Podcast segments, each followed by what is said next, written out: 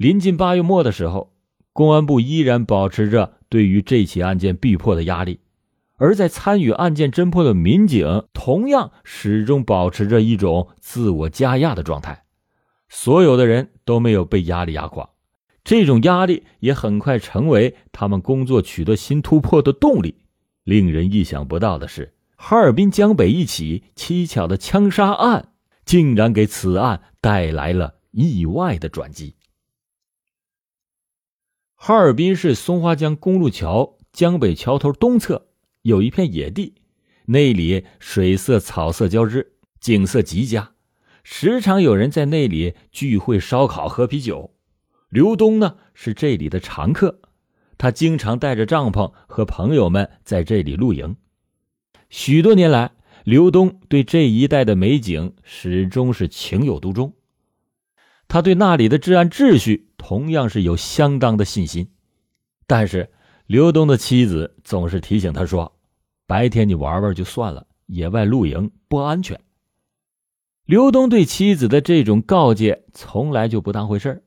这段时间以来，不远处的松花江大桥总会有警灯闪烁，警车频繁的经过，刘东的安全感就更强了。八月二十九日这一天傍晚。刘东头一次说服了妻子和他一起露营，妻子呢勉强答应了他。和刘东一起的几个朋友对他的妻子说：“你看这沙滩上到处都是露营的，大桥那边还有更多的警车，比住在家里啊都安全呢。”也就在刘东和朋友们酒兴正酣之际，一个人捂着胸口，跌跌撞撞的冲进他们中间。顿时吓得刘东妻子是失声大叫，不由得向刘东的身后躲避。刘东当时也非常害怕，但是他越是躲，眼前这个人呢越是往前靠，嘴里还不时的恳求着说：“救救我，救救我，有人要杀我！”在江边露营的人被突然出现的这一幕给吓坏了，纷纷的躲得远远的。有两个年轻的小伙子胆子比较大，来到了刘东的跟前。和刘东一起仔细打量这个衣着有点像民工一样的人，他们发现这个人的胸口的确有血，应该是受伤了。眼见着人们都无动于衷，这个人一把就拉住了刘东的大腿，继续的苦苦哀求，生怕没有人管他。于是刘东就拨打了报警电话，并且说明眼前这个人胸部已经受伤。在警察到来之前。江边人群短暂的恐惧很快过去了，大家纷纷上前和受伤的这个人搭话，但是大家无论怎样的向他发问，他就是什么也不说，眼睛却惊恐的四处张望，似乎在搜索着某个人。大家都说一定是没有伤到要害，要不这个人不能这么精神。这个人始终是趴在地上不肯站起来，双手就死死的抓住刘东的右腿。刘东的大腿似乎成为了他的全部依靠。警车很快的就赶到，救护车也同时来到了现场。那位民工很快被隔离。民警向刘东等现场目击者详细询问了事发时的情况。医生对那位民工简单的检查以后，就将其抬上救护车拉走了。接下来，民警顺着滴答的血迹开始寻找。血迹最终在附近一处草丛内的空地上消失，在那片空地，民警发现了两轮摩托车的车印，而且发现了一枚弹壳，从大小上看是六四或者是七七式手枪使用的那种弹壳，这就使人再次联想到了五五案件。省厅和市局行政人员在获知情况以后的第一时间也赶到了现场。在奔赴现场的路上，所有的人都在祈祷，这次可不要再白忙活了，一定要和五五案件牵连上。医生对这名叫陈德福的受伤民工检查以后，发现这个人胸部是枪伤，但是仅仅是伤到了左肺叶，并没有生命危险。陈德福交代，自己是被一个叫王厚军的狱友给打伤的。并且指出，王厚军就是在火车道口抢警察手枪的那个人。王厚军开枪打他的原因，是因为他不同意和他一起去抢劫，而他不愿意与王厚军一起作案的原因，是他觉得王厚军秉性残暴，作案手法过于疯狂，他担心自己这样混迹下去必是死路一条。王厚军。当这个名字第一次出现的时候，所有的人都来了精神。五五案件的线索就这样轻易的出现，很多人都不相信自己的耳朵。这将近一百天的昼夜奋战，犯罪嫌疑人终于是现形了。陈德福交代，道外车库抢劫案就是他和王厚军干的。民警对他脚上的旅游鞋进行查看时候，发现。鞋底的花纹和现场所留的一个足迹的确一致，民警又把陈德福提供的王厚军的体貌特征与吕嫣等目击者提供的情况进行了交叉比对，发现结果基本一致。更为重要的是，陈德福交代，王厚军左脚早年曾经受过伤，没有奔跑能力，至多只能是快速的走。所以他无论到哪里，必须得有摩托车，摩托车就是他的腿。这一点就有效的解释了一个疑点，那就是犯罪嫌疑人做完案以后，不是跑着逃掉的，而仅仅是快步走，似乎很是从容镇静。同时，陈德福还交代，王厚军作案的时候，总会把斧子用绳子紧紧的捆绑在右胳膊上。目的是防止斧子脱手，挥舞的时候，斧头总会是与胳膊处于一条直线上，在远处看起来就像一根僵直的木棒来回的挥舞，这也就合理的解释了为什么吕嫣等目击证人认为犯罪嫌疑人所持的凶器是木棒。犯罪嫌疑人虽然确定是王厚军，但陈德福却向警察交代。你们是很难抓到他，因为他的野外生存能力实在是太强了。王厚军独自一个人，完全可以在野外想生存多久就生存多久。为了谨慎起见，民警对陈德福提供的每一个细节都进行了认真的分析，以鉴定其真伪。人们最初也在怀疑，是不是陈德福抢了枪，而嫁祸于这个叫王厚军的人。他的中枪能不能是一种苦肉计？目的是让自己金蝉脱壳。他身上的枪伤毕竟没有打到致命处，理论上还有一种可能，那就是陈德福抢了枪，而这枪又被叫王厚军的人，或者是其他的某个人抢走了。当时在参与案件侦破的民警当中，有很多类似的分析和判断，但是这些分析和判断很快。就被否定了。指挥部围绕着王厚军的亲属关系、朋友关系进行了认真的调查，并且重点分析了他的性格特征。很多人都指出，王厚军出狱以后一直就有抢枪的想法，而且他身上有三十多发冲锋枪的子弹。王厚军一直预谋着要抢一支军用的冲锋枪。他存在着抢枪的强烈的动机。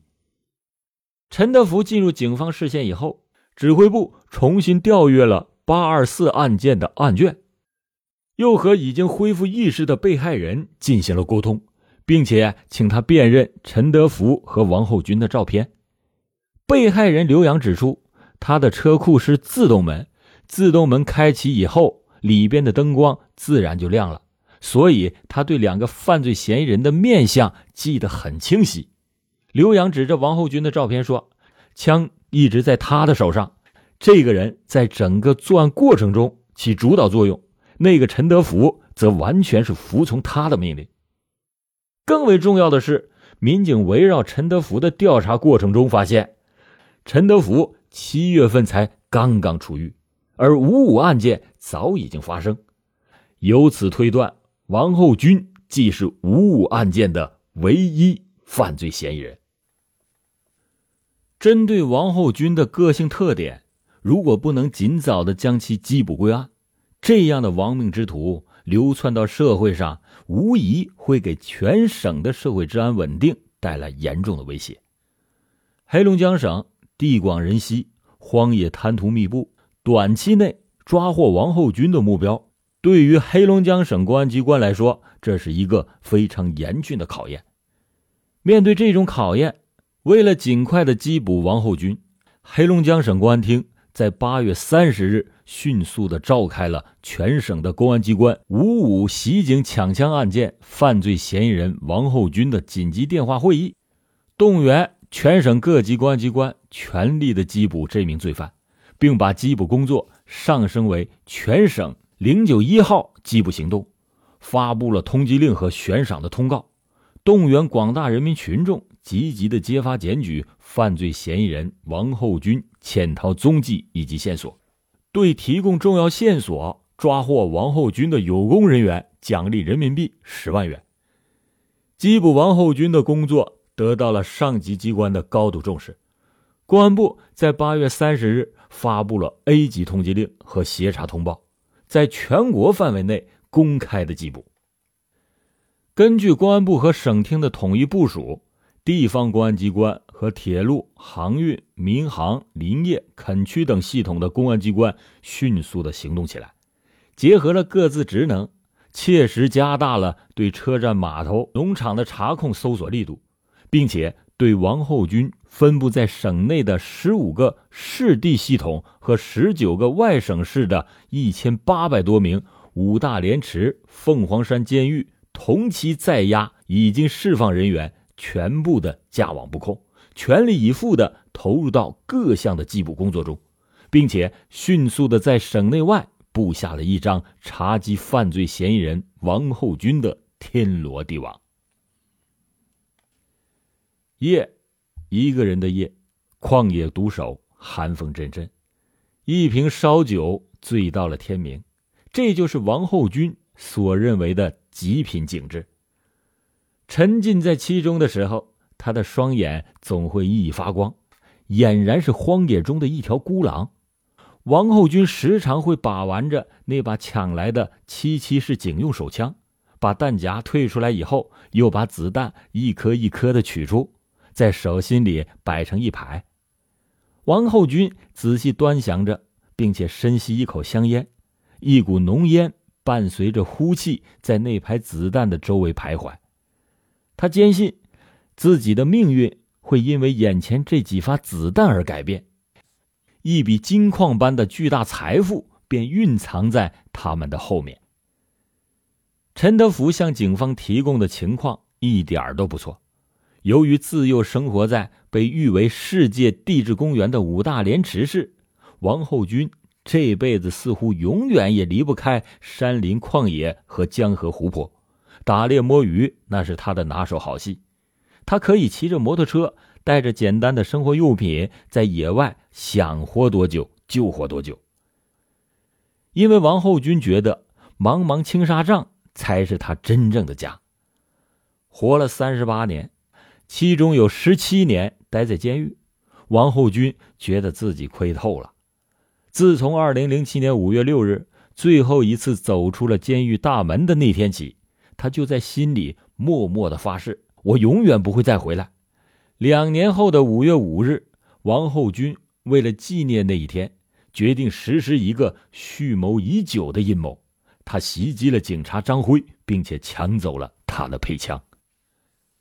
刚刚抢了警察手枪的那段日子，王后军并没有急于作案，他觉得。自己需要躲躲风头。王后军的摩托车上永远会有一个渔具包，包里面装着鱼竿、大塑料布、锅碗油盐以及捕猎野鸡、野兔的套子。警察们忙得不可开交的那段日子，王后军却悠闲无比，独自身处在野外，终日的渔猎饮酒。困了就用那个大塑料布把身体裹得严严实实，然后呼呼大睡。有时候，王后军骑着摩托车在某条公路上，也会和警车或者是警察遭遇，但是没有人会对他产生任何的怀疑，因为从外表上看来，王后军是一个典型的钓鱼爱好者。天罗地网就在身边，他却曾经开着摩托车超越巡逻的警车，也曾大摇大摆的徒步走过警方设置的卡点，甚至曾经在警察清查车辆的时候混杂在围观人群当中看热闹。这样的时候，王后军总会觉得很刺激，甚至常常的暗暗发笑。王后军不会让自己永远的这样轻松下去，他的心里每分每秒都暗藏杀机和阴谋。自从为自己过完生日，王后军就开始掰着手指头，一天一天的计算，他在等待着狱友陈德福刑满释放的日子。因为自己的腿脚不好，为了实施一系列的阴谋，他特别的需要一个得力的帮手。